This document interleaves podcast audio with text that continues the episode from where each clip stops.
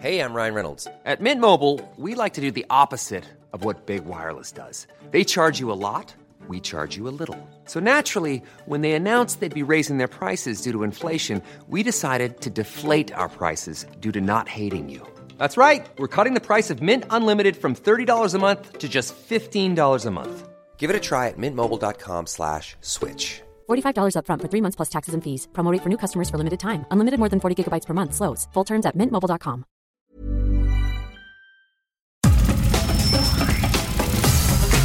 Nada más por convivir. Política, cultura y ocio. Con Juan Ignacio Zavala y Julio Patán. Aquí iniciamos.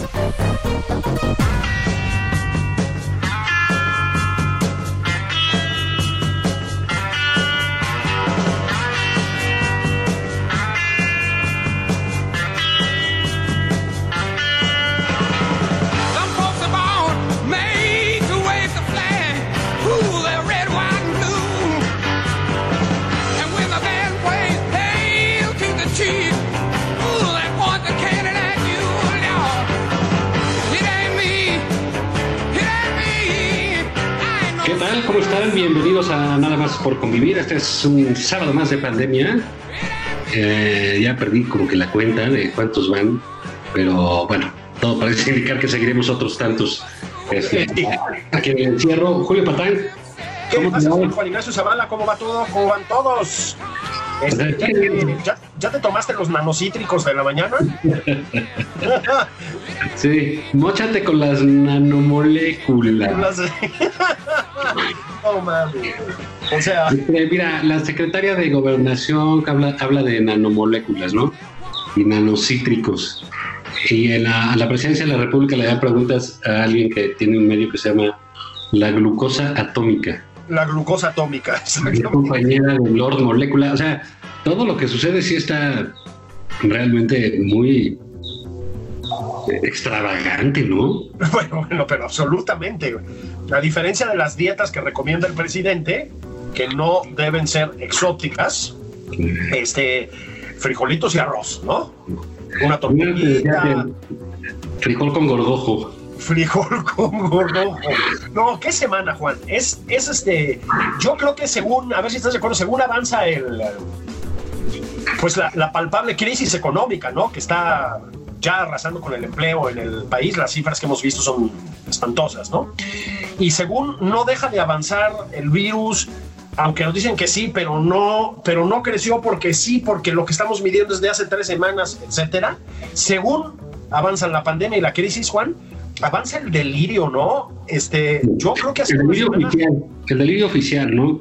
Claro, Porque se entiende que la gente pues está en sus casas en general, está o ha salido ya, pero ha pasado por momentos de, de angustia, de irritación, de encierro y, y ya, pero esta gente que no se ha encerrado en su casa, que ha estado afuera, que ha estado trabajando, como es el gobierno federal, sobre todo las eh, llamadas autoridades, y pues bueno, se les está yendo todo en decir este, babosadas, Julio, o sea, pero... babosadas. Sí, eh, digamos, el, el caso del señor López Gatel es increíble cómo no le importan sus propios datos, sus propias cifras, sus propios dichos. Los, se contradice a sí mismo. Dijo en un lapso breve, digamos, en un par de semanas, que dice, y que íbamos a tener 6.000 muertos, llevamos en 12.000 y ahora dice que entre 30 y 35 mil muertos. Exactamente, Si vamos en 12, nos faltan bastante más del doble. exactamente. Vamos a la tercera parte de la aparente mortandad. Y si ya llevamos dos meses y pico enclaustrados, entonces estamos calculando que nos vamos a aventar, ¿qué? ¿Seis y medio? Nada de lo que dicen tiene ya sentido, Juan. Esa es la verdad.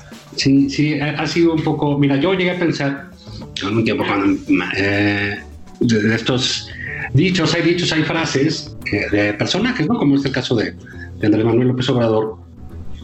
Y eso, yo tengo otros datos, pues bueno, era una buena eh, ocurrencia, un buen dicharacho para darle la vuelta a las cosas, para defenderte de las encuestas, ¿no? Sobre todo en, en tiempos electorales. Exacto. si no te favorecían, etcétera. Pero bueno, lo, lo- lo que hemos visto y constatado es que tener otros datos es una filosofía del gobierno de Andrés Manuel López Obrador. Es, es, es, es una guía de su política pública. Entonces, si, si hay um, una crisis sanitaria como la que vivimos y se dice, oiga, va a haber muertos, no, bueno, no, nosotros calculamos que, se, oiga, es que ya van 12 mil, ¿no? Ah, no, nosotros. Y ya después decían, no, bueno, sí, como 30, 35 mil. Bueno, Imagínate, eso nos lo dicen en, en- en el caso de salud. En el caso económico se le está diciendo, oiga, el INEGI dice que ya hay 12 millones sin ingresos, que es como decir desempleados, ¿no? La décima parte del país. Exacto, la, la- el- la economía se va a caer en 7%, en 8%. Eh, todo este, digamos, ah, esta tragedia económica que se avecina, etcétera. Y el presidente de la República dice, no, ya estamos tocando fondo, vamos a salir. Sí, Y julio sí. ya, ¿eh? Sí. En julio ya. Pero como, ¿de dónde sacas, cabrón? ¿No? Entonces, eh, el, el vivir una realidad alternativa, pues está, puede ser, eh, nos podemos divertir un rato, ¿no? Mientras se hacen los memes, eh, etcétera, y, pero está resultando trágico. Pues sí, porque hay 12 millones de personas ya que no tienen ingresos. Porque hay en un lapso de un poco menos de un mes, Juan, 750 mil empleos perdidos. 750 mil en un país que el año pasado logró crear 350 mil más o menos, ¿no? 350 mil empleos en total. Lo que es de, de- de escándalo es, yo creo que la indiferencia del presidente ante esa realidad. Este, no le importa, ¿eh? No le importa la pérdida de empleos, no tiene ningún tipo o no muestra ningún tipo de empatía por la gente que está quedándose en la miseria. Y lo que decimos, ¿no? Al contrario, la efervescencia de sandeces que estamos escuchando. Es decir, esta semana, o, o viendo, el presidente se fue a una gira, Juan, a la que no se tendría que haber ido. Los contagios están en el pico y lo ves además persiguiendo una tormenta tropical por el sureste del país. Es decir, es eh, como planeación cero, no, no planean nada. nada, ¿no? O, o no sé si alguien se lo dijo y él se aferró o qué pasó. Se va a una gira en el pico de contagios. Bueno, el pico de contagios es cada día, ¿no? O sea, cada día superamos el del anterior. Entonces no sabemos cuándo es el pico, pues. Vamos a llamarlo el pico cotidiano de contagios, ¿no? Pero cuando han llegado a su máximo hasta ahora, cuando el sureste está azotado por una tormenta tropical, el presidente se va a inaugurar un tren que es de por sí algo demencial, hay que decirlo, que es el tren Maya, a dar banderazos compulsivamente por todas partes, Juan. Y entonces se ve, es grotesco, la verdad, el espectáculo es bochornoso. Este, incluso la manera en la que mueven las banderas tiene una cosa un poco patética, hay que decirlo. Y luego aparece ese tren pintarrajeado, Juan, pintarrajeado, o sea, parece salido del apocalipsis zombie. Tren, ¿Sí me explico? Es- entonces, hay algo ya verdaderamente de delirio surrealista en esta administración, Juan. O sea, esta semana ha sido demencial. Sí, esa gira parece así como la risa en vacaciones, ¿no? Sí. Por dos pinches lados se suben a un barco y se van a caer, se tienen que Se agarrar polvo, que este, el tren grafiteado, este, están así como en escenas de, de, de películas de pueblos abandonados en la estación del tren, ¿no? Pues unos viejitos viendo cómo pasa pues, la- el, el tiempo, ¿no? Con sus palanquetas de cacahuate. Sí, Yo ahí, su, su piñamiel, ¿no? Y, así. y dices, bueno, ya, y fue, entonces fue, hizo tres veces el mismo evento, ¿no? Eh, uno puede entender la, la lo- la lógica que, que- que- que tiene el presidente al buscar otro, pues, tratar de hablar de otra cosa, porque pues está complicado, ¿no? Ante tanta muerte, ante un panorama tan negro, ¿no? Negro en todos sentidos, eh, porque, digamos, de la salud solo hay que hablar de muertos. La gente lo que quiere saber es cuándo sale. ¿No? La gente quiere saber si va a conservar el trabajo, los empresarios quieren saber si sí les van a dar un préstamo. Todo el mundo anda ya preso de determinada crisis, determinada angustia, ¿no? Eh, entonces es un clima súper adverso para cualquiera y quien gobierna, pues supuestamente es... lo- los, los presidentes son como los gran grandes animadores Claro. de un país, ¿no? Es, es parte de su, de, de su trabajo. No recuerdo ahorita exactamente en Estados Unidos cómo le dicen, pero tienen una, ah, ahorita a ver si me recuerdo, pero algo así como, este, ah, ya, ya lo pensaré, pero es, eh, este, es este asunto de animar a la gente. Entonces el presidente quiere eh, hacer que hablemos de otra cosa, que el pueblo hable de otra cosa, que el país hable de, de, él, que el país hable de sus eh, proyectos, de las grandes cosas que se le ocurren, eh, etcétera, de que seamos honestos, de que los narcos se abrazan con sus mamás, de que la gente come arroz, frijoles, tiene un par de zapatos y es feliz, feliz, feliz, feliz. Eh, él cree eso, él vive ya en ese planeta, ¿no? Por eso va, inaugura trenes, va a hacer cosas que pues no van a, quizá en su sexenio no van a atravesar por esas vías. Eh, los únicos vagones que atravesaron fueron los que él vio eh, grafiteados. Exactamente. Entonces hay este choque durísimo del presidente con la realidad que luego sucede por allá del, del cuarto año de gobierno, ¿eh? no, no, no, no, no, sucede al año y medio. Hay que decirlo abiertamente, ¿no? Yo creo que aquí al presidente le tocó pues, ni, hablar, así es este asunto, ¿no? A Calderón le tocó la crisis internacional de los mercados, ¿no? Este, y, y, la influenza también. Y, la influenza, este, a Peña le tocó Chong, le tocó ¿no? no, Trump. le tocó Trump, ¿no? Que no, no, no fue fácil, ya, ya López Obrador encontró una manera de lidiar con él. Pero bueno, hasta la pandemia, pues evidentemente no es su culpa y es una tragedia y es algo que nadie hubiera imaginado, mucho menos un hombre premoderno como es el presidente, pensar que el, que, el género humano se tiene que encerrar, eh, sí resulta un poco loco, ¿no? Pero entonces, bueno, tiene esa mala y todos tenemos la mala suerte de que él sea el presidente, porque no tiene la capacidad de generar políticas públicas que ayuden a mitigar el problema que se ha desarrollado y que sí se y sí se puede prever. Entonces, caray, como gran animador quiere ir de hablar y nada más lo que está resultando es que estamos viendo un tipo que está hablando en otro planeta, en otro idioma y de otras cosas que solo él ve.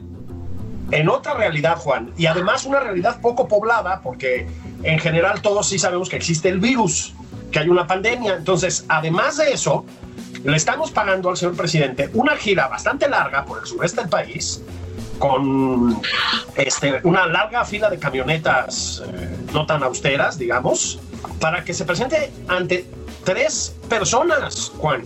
Son escenarios vacíos con un presidente solo, eh, inaugurando, dando banderazos a obras que puede ser que no lleguen a existir, efectivamente, y que si existen peor, con trenes pintarrajeados, con barcos en los que parece, perdón, que él y Jiménez Espriu se van a caer por el mareo.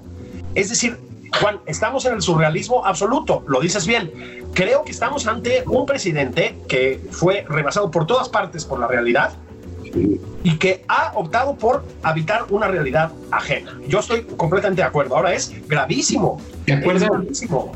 ¿Te, acuerdas de una película que salió hace unos años? salía este eh, Morgan Freeman y, si no me equivoco, Jack Nicholson. Entonces que tenían una lista de como viejitos de cosas que tenían que hacer. Ah, sí, sí, sí. entonces, este, no, yo me quiero aventar mi paracaídas. Bueno, ya iba, ¿no? Yo quiero ir al Polo Norte. O yo, qué sé yo, de carreras que eh, se tenía una lista de esos que querían cumplir antes de, eh, antes de morir. Y entonces allí van estas películas bastante idiotas, gringas, ¿no? Sí. Pero bueno, no sé, todo esto me recuerda un poquito esa película porque eh, pues, pues vamos a subirnos al barco en el oleaje, ya está agarrado con los marinos, se agarran de un dedito y con su y vamos a inaugurar un tren, ah, pues tengo sus banderotas que, que, parece que les dobla la espalda la pinche bandera, ¿no? Sí. con la guayabera como si fuera el huipil de Madaleno. Y entonces, no, y ahora vamos a dar una conferencia de prensa. O sea, andan haciendo locuras, cabrón. Locuras, locuras. y mientras tanto, el país enfrenta como mejor puede a una pandemia terrible y se desmorona económicamente, Juan. Hay que decirlo. Lo que le está pasando es, el mundo está en una crisis muy profunda, ¿no? En una crisis económica. Pero mira, Estados Unidos, que tampoco está gobernado precisamente por un genio, este, tuvo un aumento del empleo en el último mes, una cosa súper rara. ¿Por qué? Pues porque aplicar eh, medidas económicas reales, racionales, estudiadas a problemas como este tiene algún efecto positivo, ¿verdad? Aquí lo que estamos viendo es responsabilidad del presidente Juan. Es decir, México entró a la pandemia con la economía absolutamente desmontada, es decir, ya estábamos en crecimientos negativos, o sea, en decrecimiento, en menos cero, como se debe decir en esta época. Ya estábamos en menos cero. Ya el peso estaba, bueno, colapsando frente al dólar.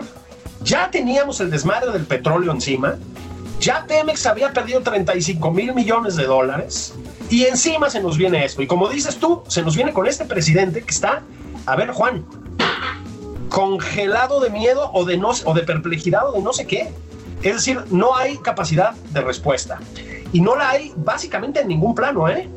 Este, la- digamos, la crisis económica es lo que se está haciendo últimamente más visible, pero también el sistema de salud está desbordado por el em, COVID-19. Esto es un problema, ya lo hablamos hace no muchas semanas con Javier Tello. Este, es un problema viejo en el país, pero acentuado por las decisiones de López Obrador, hay que decirlo. Y el crimen no baja. Creo que es el único país en el que estamos en confinamiento y aumentaron los índices de criminalidad. Se puede poner eh, eh, eh, peor. O sea, digamos, ahorita porque la atención está en dos cosas, ¿no? Eh, en, salud y en economía. Y ahorita, digamos, en cuanto termine este asunto, más o menos, no termine, más o menos sea arreglable, transitable este asunto de la salud, pues va a quedar nada más la economía. ¿no? Y, y- y el presidente, pues no, no se está quedando sin recursos oratorios eh, que tengan que ver. O sea, no es, digamos, hubo algunas encuestas en la semana eh, y no es que él haya perdido apoyo, digamos, la gente lo sigue considerando un presidente honesto, ¿no? Sí. Eh, yo creo que le, le, adjudica también buena voluntad, ¿no? Entonces no, no, no pierde, digamos, en ese, en ese sentido. Pero ya la gente califica muy duro la parte de que no se hace nada en la economía, que no se hace nada, que lo de salud está mal manejado. Ya empiezan las cosas a, a, a salirse de ese control. Y los temas que él quisiera imponer, como el de la corrupción, por ejemplo, este, pues la gente ya lo trae en un, eh, en un nivel de escala muy bajo Sí. porque no es su preocupación ahorita. Entonces, lo que él cree que ha cambiado, porque no lo ha cambiado, pero digamos, va- suponemos que hay algunos avances ahí, tampoco yo no lo dudo, ¿no? Eh, supongamos que hay algunos avances ahí. También lo cierto es que el- sus grandes ideas sobre la cosa pública ya se atoraron, ya se atoraron con la economía y ya se atoraron con la salud. Exactamente. Eh, el tema de la corrupción, si quieres, lo tocamos con más rato, porque me parece que también se le va a empezar a complicar, Juan. Este, hay, una, hay unos datos del INEGI que salieron hace como una semana que calificaban, eh, es decir, había empeorado la corrupción en el mes que terminaba respecto al mes equivalente en el último año de Peña Nieto. De Peña Nieto. Es decir, empieza a haber señales preocupantes, Juan, también en lo que tiene que ver con la corrupción. Y empiezan a sumar. Están los casos de los Bartlett. Al final el negocio de los ventiladores lo echaron para atrás, pero la verdad es que lo echaron para atrás porque todos hicimos un escándalo. Si no, eso hubiera colado. Están los casos ya de reiterados de Ana Gabriela Guevara y no pasa nada. Está el caso de Notimex. A ver, usar los recursos públicos de esa manera es una forma de corrupción, Juan. Otras muchas cosas, ¿no? Sí, claro. ¿no? Para, o sea, usar los recursos públicos para golpear puras disidentes, digamos, pues es una forma de corrupción, es una forma de usar los fondos públicos absolutamente inmoral, ¿no? Em, en fin, está el sobrino de Rocío Nale, está El compadre, el compadre, es decir, empiezas a sumar y te empiezas a dar cuenta de que pues hay muchos casos también presuntamente de corrupción en esta administración. Entonces, no nos cumplió el crecimiento del 6% ni el del 4%, más bien nos fuimos a negativos y No, ahora no, no, no, no, van a llegar ni a alguno. Va a ser, este, eh, va a ser un desastre esto. O sea, por eso está diciendo que no hay que hablar del PIB. claro, ahora hay que hablar del bienestar del alma. Pues, eso, aparte de que ya se mide y etcétera, pues caray, pues es que ya él pues sabe que, que- que la cuestión económica va a salir muy mal. Muy mala. O sea, dicho por, que, o sea, lo peor es que no está haciendo lo conducente para mitigar este, eh, la desgracia. Pero, y aún si lo hiciera, la situación va a estar mala, muy mala. muy mala. Pero además es que ya se nos hizo tarde para mitigar la desgracia. Es decir, se lo advirtieron economistas de todos los signos, desde todas partes del país y del mundo, y no hizo caso. Por una idea, no sé, no, no, no me atrevo a, a decir de dónde viene eso, pero pues absolutamente o equivocada o sádica, ¿no? No hay, no hay de otra. Ya se nos hizo tarde. Es decir, esos empleos que ya se fueron, esos millones de personas que ya no tienen ingresos van a tardar muchísimo en recuperarlos, Juan. ¿sí? Muchísimo, muchísimo. Mucho más de lo que hubieran tardado si hubieran inyectado el dinero que tenía que inyectar en un plan de recuperación real, como se hizo en todo el mundo.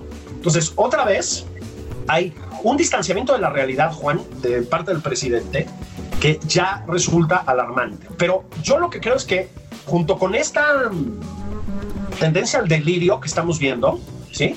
Eh, se está eso, multiplicando el delirio en toda la administración.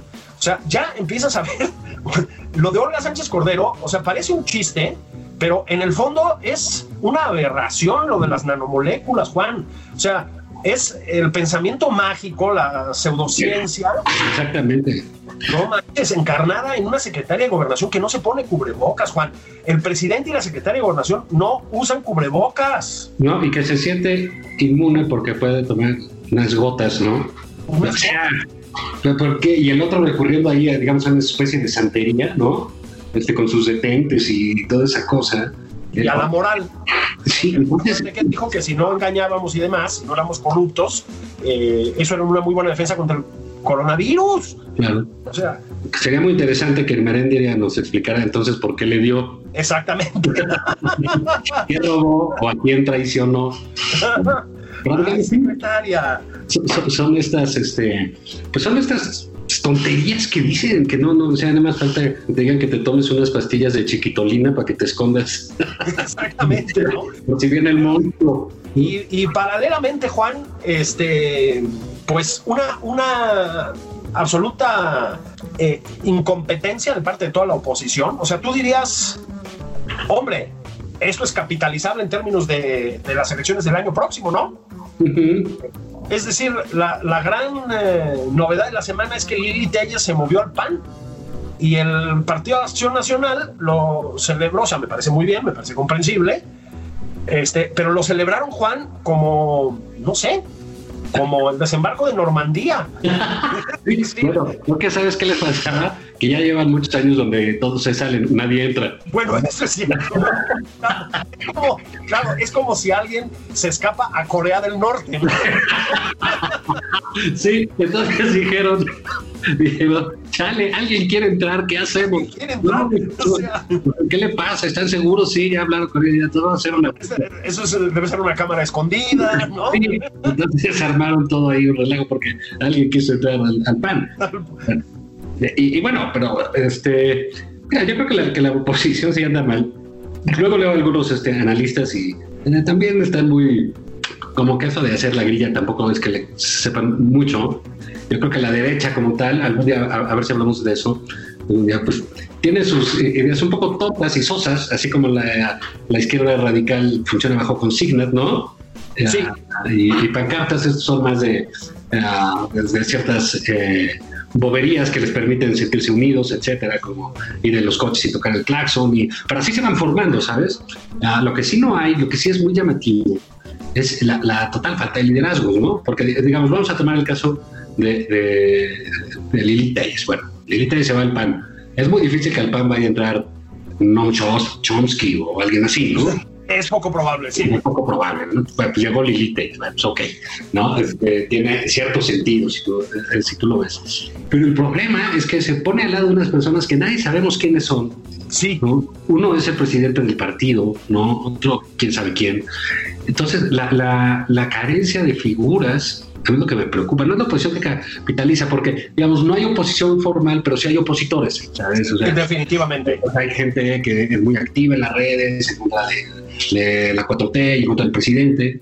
Pero bueno, creo que vamos a tener que hacer un corte, este, Julio, vayamos por café, porque ya no venden Me chelas. parece bien, a mí ya se me acabó el medio litro que traje, man. Ya ya no venden chelas, aparte, está muy mal esto. Sí, ya están regresando. Ah, sí, bendito sea Dios. Hombre, ayer, Bueno, espérate, nos vamos al corte y regresamos. eso. Sigue a Juan Ignacio Zavala en Twitter. Arroba Juan y Zavala. Sigue a Julio Patán en Twitter. Arroba Julio Patán 09. Esto es Nada más por convivir. Una plática fuera de estereotipos. con Juan Ignacio Zavala y Julio Patán.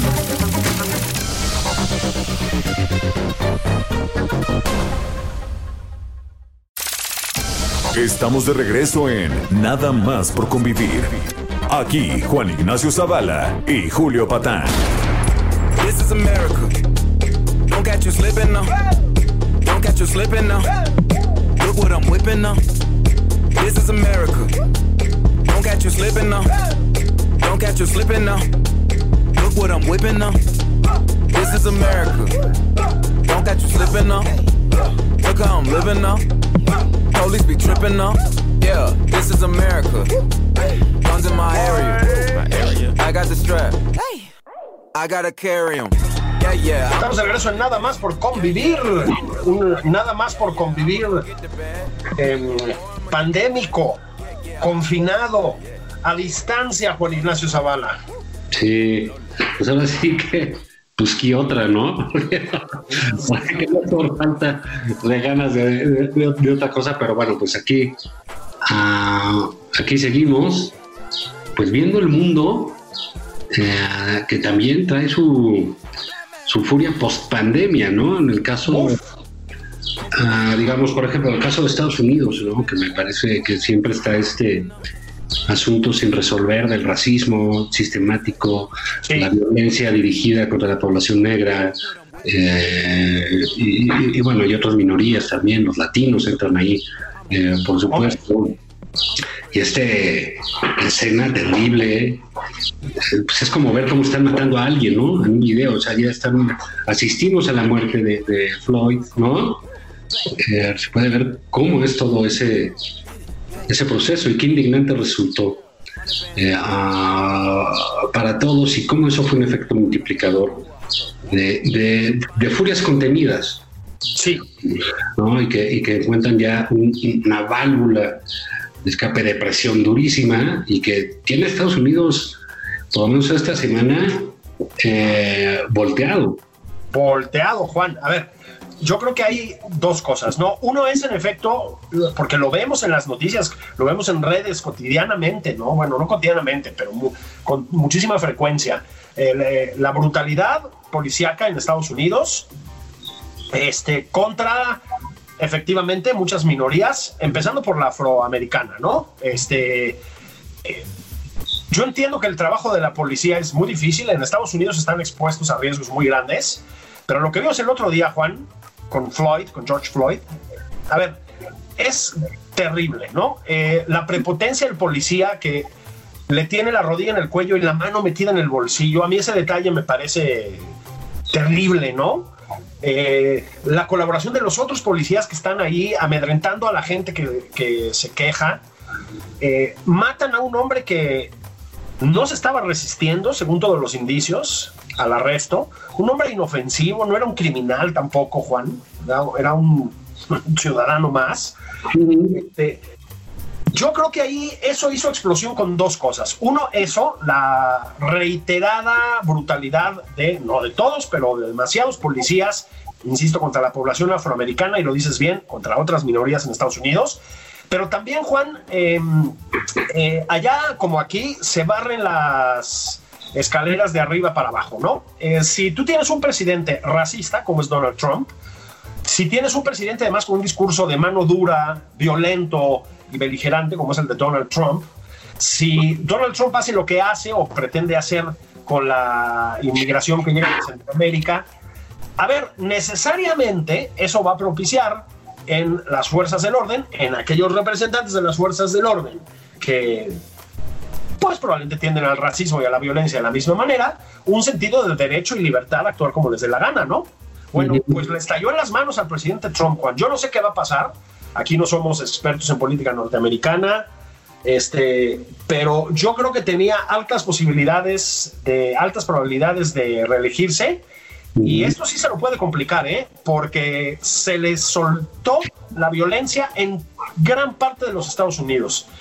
Eh, pero ¿sabes qué, Juan? Una violencia que además llega de muchos sectores. Sí. Es decir, estás viendo en las barricadas a afroamericanos, blancos, latinos, en algunos casos policías sumándose a las protestas o solidarizándose, este, o sea, fea la cosa. Y luego presidente amenazando con meter al ejército, Juan, al ejército a las calles contra Y el secretario de Defensa negándose, ¿no? El secretario de Defensa negándose. Y, y- y tienes gente de todas las edades, ¿no? Ancianos, jóvenes. ¿no? Está, digamos, eh, esto que decías de Trump y la elección, eh, eh, que no es fri- frivolizar el, el asunto de ninguna manera, porque es el contexto también en, en- en el cual se da esto. Eh, y parecía que Trump tenía sencilla la reelección. Yo creo que sí. Parecía que iba tranquila, pero este conflicto eh, nacional, porque sí está en todas partes de Estados Unidos, eh, son- salvo que se fue este como un efecto de granada, ¿no? Así, con esquina, todo se fue subiendo a, a- a muchas ciudades. Eh, pues parece ser que sí pone en jaque esta, este proyecto de reelección de Trump, ¿no? Porque pues son, son eh, digamos, eh, es el resultado de un discurso eh, de odio, ¿no? De un discurso Claro. en el cual se ha eh, dedicado a atacar, insultar, agredir a los demás. ¿no? Entonces el resultado pues desemboca en una violencia, una violencia de la autoridad hacia el ciudadano y la respuesta de los ciudadanos tampoco está exenta de violencia. En Estados Unidos no es fácil que se atrevan a incendiar una estación de policía. ¿eh? No, no, no, no, no, no, es, eso no, no, lo voy a decir así, no es México, es decir, allí sí la, lo que aquí llamamos la autoridad, este, es una autoridad, es decir, sí se sabe imponer, sí está capacitada, sí está equipada, sí, son motines de una intensidad muy grande. Mira, Juan, yo creo que eh, esto en alguna medida yo también creo que es un eh, resultado de la tensión acumulada con el confinamiento y la pandemia, ¿no? Este, y creo que esta pandemia, todo este periodo de crisis, este, ha revelado el terrible peligro que implican los populismos. Si tú ves eh, el mapa mundial, Juan, muchos de los países más afectados por, por esto eh, son países gobernados por populistas. Es decir, me refiero ya a todas las implicaciones de la pandemia, o sea, el número de contagios, el número de muertos, el colapso de los sistemas hospitalarios, pero también las crisis económicas que vienen eh, aparejadas y etcétera, ¿no? Ve a Bolsonaro, el despropósito de Brasil. Sí. Ve a Trump, el despropósito en los Estados Unidos, ¿no? Esto tiene que ver con la pandemia también. Ve a López Obrador en México. El desastre de Venezuela, ¿sí? Es eh, sintomático, es, decir, todo este periodo de crisis a partir de la pandemia ha desatado la sintomatología populista, me parece. Este, y lo que está padeciendo Estados Unidos, a final de cuentas, es eso. Es el peso de ser gobernado por un populista, que es lo que es Donald Trump, ¿no? Eh, causan mucho daño, Juan, causan mucho daño. Incluso un país con el esqueleto institucional que tiene Estados Unidos, Sí, claro. el sistema de contrapesos que tiene, se ve severamente dañado por un liderazgo de ese tipo, ¿no? Este, ahora, me parece obligado decir, Juan, que en México ya estamos teniendo brotes de violencia también. Sí, sí, sí, Eh, sí. No hay que hacer analogías fáciles, pero algo pasó esta semana en Jalisco, ¿no? Sí, claro. No, bueno, pues pasó algo muy similar, ¿no? Eh, nuevamente es, eh, es un eh, acto de brutalidad policíaca, Así es. eh, hay que decirlo de esa manera. ¿no? Ya, ya, sí, al final si era el tapabocas o no, si agredió a los policías o no, un acto de brutalidad policíaca y mataron a una persona inocente, una persona de bajos recursos, una persona con pocas posibilidades de tener una vida eh, satisfactoria, plena, ¿no? Este, el problema, pues, un grupo de policías este, le dieron una golpiza y lo mataron y se lo escondieron a la familia. Y desde esas tragedias que suceden en lugares no eh, visibles mediáticamente, ¿no? Exactamente. Y, y bueno, yo sí creo que esto tiene que ver toda esta discusión que se da en las redes sociales sobre el racismo, el racismo en México, que derivó en eso, si el racismo no, pescó en este caso eh, eh, en Jalisco una- otra manera de expresión, otra válvula para decir y expresar los problemas que tenemos, ¿no? que, que se están expresando de una manera ah, espontánea y muy fuerte, ¿no? Así son, son, son como explosiones. Igual que lo de las mujeres, ¿no? De repente ya estaban todas en la calle. ¿Por qué? Porque los agravios son de años y porque ellas entienden muy bien de qué se está hablando, no les tienen que explicar como a los hombres que tienen que decir es que has hecho esto y esto y esto y esto, pendejo. ¿no? Sí, exactamente. Es así, es el caso de entonces la gente que ha sufrido esos abusos policíacos lo sabe y lo hace y se generó esta presión y por supuesto que yo veo que en Guadalajara que es una urbe, es una eh, ciudad cosmopolita, es una ciudad de ideas, es una ciudad de cultura, es una ciudad de mucho movimiento, con una gran población juvenil de otros estados de la República también. Eh, es una ciudad inquieta, digamos. Eh, sí, sí, con muchas universidades. Exactamente, ¿no? Este, pues caray, pues hay manifestaciones genuinas de rechazo y de exigencia de justicia sobre ese acto brutal de los policías municipales. Desgraciadamente, pues como todo, ¿no? Siempre hay eh, gente dispuesta a sacar raja política del asunto y bueno, pues lo que pudimos ver en redes sociales, pues eran personajes que son porros pagados, que lo mismo estaban en esa manifestación que en la de Baja California, ¿no? De la cervecera, en fin, gente que hace del, del vandalismo político este, una profesión y que efectivamente al quemar a un policía eh, empañaron toda esa eh, manifestación y le dieron un, pues un toque, creo que mal dado, de, porque quieren golpear al Faro, ¿no? Porque al Faro, al gobernador. Al Faro la verdad que agarró por su línea y por su lado y dijo, pues, si ustedes hacen esto en la pandemia, yo voy a hacer lo mío porque no me parece, ¿no? Y entonces, pues fue en ese sentido muy, muy claro, muy nítido, fue el primero en hacerlo, en tomar sus decisiones y bueno, claro, sucede esto y la secretaria de Gobernación, que normalmente dice que las nanomoléculas y es cosas, este, y que no es florero y cosas de esas, salió con que también, y que estaba indignada y que iban a investigar, y también López Gatel, o sea, el gobierno federal sí armó una, digamos, eh, armó una ofensiva mediática en contra del gobernador de Jalisco, eso es innegable. Innegable, por supuesto. Y yo que el gobernador de Jalisco en, su estrategia, aunque se ve que luego es así de, de chispa corta, ¿no? Como algún... Es explosivo, sí. Es explosivo. Eh, pues subió la apuesta y, reclamó al que haya, el que hubiese personas profesionales del vandalismo ahí metidas y le achacó la culpa al gobierno y al presidente en concreto. Sí. ¿Qué esto qué nos refleja, Julio? Pues nos refleja el ánimo de pleito, el ambiente de riña, de en el que se mueve nuestra clase política y en la que se mueve el país. Sí, absolutamente. Y a ver, y también hay que decir esto, ¿no? Eh, digamos, Alfaro fue a contracorriente al gobierno federal, como bien decías, desde que empezó la crisis pandémica. Desde el principio de este sexenio ha sido como una de las figuras más destacadas de la oposición, que decíamos que no absolutamente, absolutamente. Este, no, no sé para qué tanto le dé, pero definitivamente es un referente en la mermadísima oposición que tenemos. Eh, y se le fueron encima, pues porque hizo su propio, plan de reactivación económica, no sé si le va a alcanzar o no, pero hizo un plan de reactivación económica, eh, mandó a confinamiento obligatorio, mucho antes de que el gobierno federal sugiriera un confinamiento voluntario, atención, le apostó a los cubrebocas, no, no sé qué tan bien o qué tan mal le, le, haya salido. Creo que le salió mejor que al gobierno federal, en todo caso. Este, pero claramente, claramente se montaron de esto para torpedearlo. Entiendo que así es la política también, ¿eh? Este, definitivamente, pues aprovechan los momentos de fragilidad de tu rival. Pero es como bastante obvio, ¿no? Sí.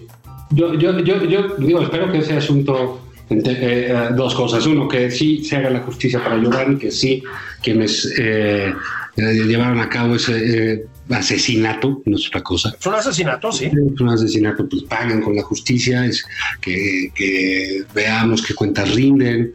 Y también, pues, caray, creo que no son buenos momentos, quizás habrá que esperarse, si hubiera sido bueno esperarse un par de meses, para caray, pues para estar en pleito constante. El pleito entre los gobernadores y el presidente está siendo de a todos los días. De, Sí. No es una buena idea.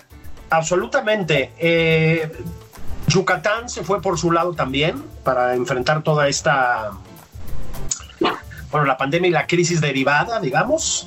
Este, ya dijimos Jalisco, en Monterrey también, en Nuevo León, perdón, hacen también las cosas a su manera, claramente. Eh, tiene que ver, creo que con un eh, clima de beligerancia general. Otra vez, me parece que hay que decirlo, en gran medida va del presidente para abajo. Es decir, pues sí es un presidente rijoso y pues eso marca a su sexenio para, eh, para él, para bien y para mal, yo creo. Así es. Pero sí es, sí es dramático que ante la amenaza del COVID-19, de la COVID-19, este, esté disgregadas las decisiones de esa manera, ¿no? Eh, ni siquiera en los Estados Unidos hemos visto una disparidad de criterios tan grande entre el presidente y los gobernadores. Es decir, hay una noción de Estado, no sé cómo llamarla, mucho más eh, sólida, incluso con Donald Trump, de lo que hemos visto aquí, ¿no? Este, y mira que lo de Estados Unidos ha sido un disparate total, ¿eh? O sea, la mortalidad y el número de contagios es, o sea, es una cosa de terror, pues. Este, pero sí, eh, aquí optaron todos por el conflicto, ¿no? Por el conflicto abierto. En el caso del presidente Juan, es que además, si tú te fijas, es un poco lo que estamos diciendo desde el principio de este programa, esta emisión, este, entró en conflicto, digamos, y se retiró del tema. Lo que ha hecho el presidente la última semana y media es retirarse del tema, Es huir. huir. Es decir, la, la otra vez, ¿no? Volvemos al principio, o sea, la mentada gira esta con donde se les olvida el dramamine en el barco, este, El cocol. el cojón, ¿no? Este, que, que parece que Jiménez Espriu y el presidente van a hacer un DiCaprio Winslet en el Titanic. Este, porque- ¿no? Donde además están sin, cubrebocas el presidente todo el tiempo. Todo este disparate, pues es una fuga de esa realidad ominosísima que estamos enfrentando. Porque el hecho, Juan, es que Gatel entra en cantinflismos, eh, se, monta, se envuelve en la bandera de Morena para arremeter contra la oposición, etcétera. Pero cada día que pasa, vemos que aumentan los muertos y los contagios de manera alarmante, con unas bajadas a propósito de fin de semana que nadie se explica tampoco, ¿no? O sea, sube, baja, sube, baja, sube, baja, ¿no? El número anunciado de, de contagios. Esa pandemia, Juan, creo que cada vez está más claro que nos va a pegar aún más duro de lo que nos está pegando. Ya ayer López Gatel, antes de ayer, López Gatel dijo que sí, habló la cifra que tú mencionaste, 30, 35 mil muertos, y dijo que el, el pico de contagios iba a estar hacia octubre, Juan, o sea, que íbamos a terminar en octubre con esto, ¿sí? O sea, del 6 de mayo a octubre, a octubre. Hay, yo no somos epidemiólogos, no somos nada de esto, pero bueno, pues uno lee la prensa y demás, ¿no? Uno de los este, modelos de predictivos, digamos, que ha resultado más efectivo, según parece, es el del Tecnológico de Massachusetts, que es una institución FIFI tecnocrática, este, pero pues que por alguna razón le atinan, son neoliberales, pero funcionan, ¿verdad?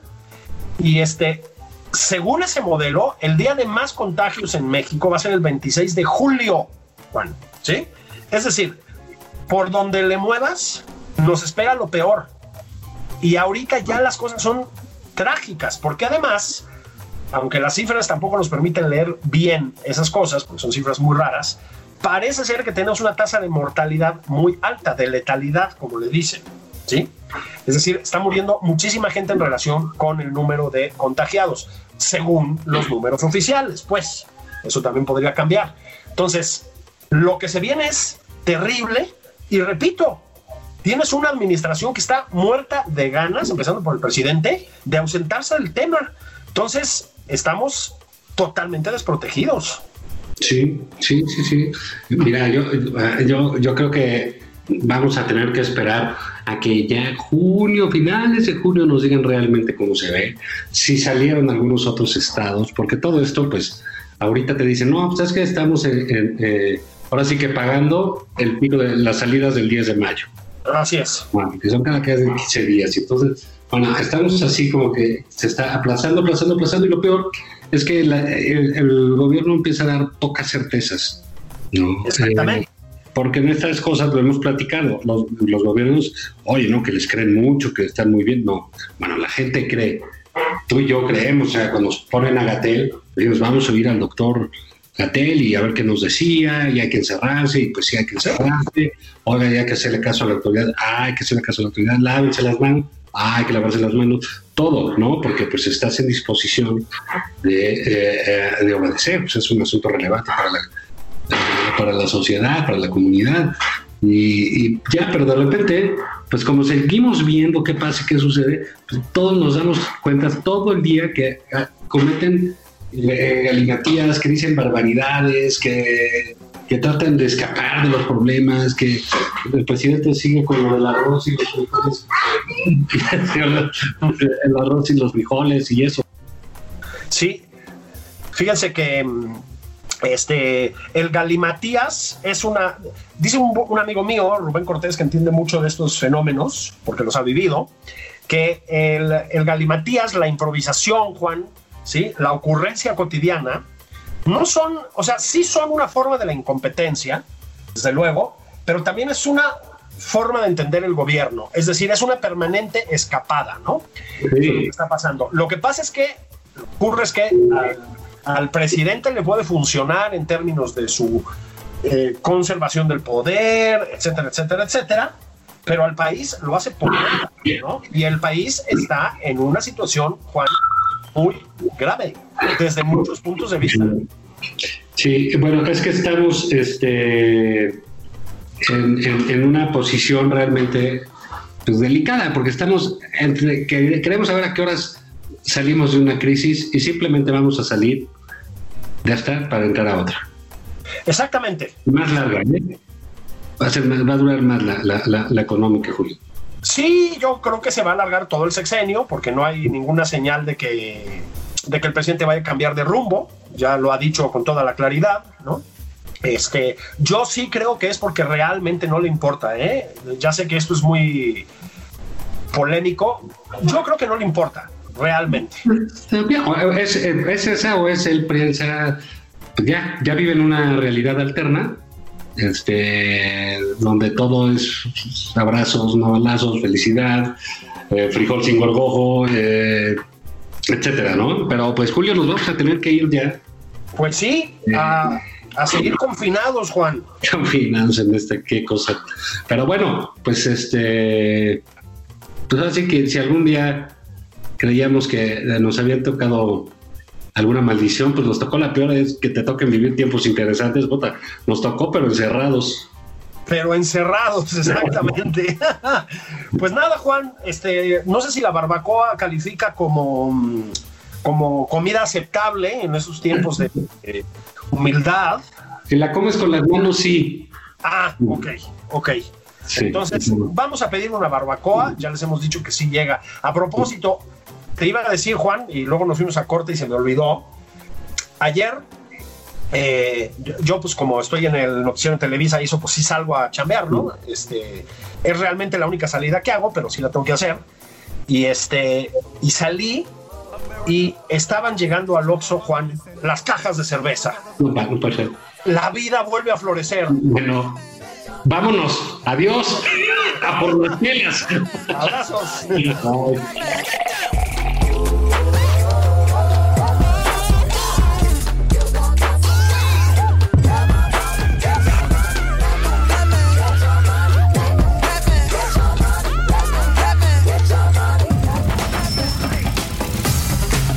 Esto fue Nada más por convivir.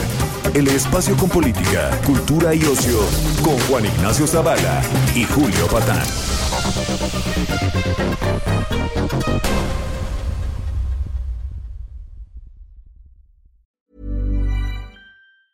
Hey, it's Danny Pellegrino from Everything Iconic.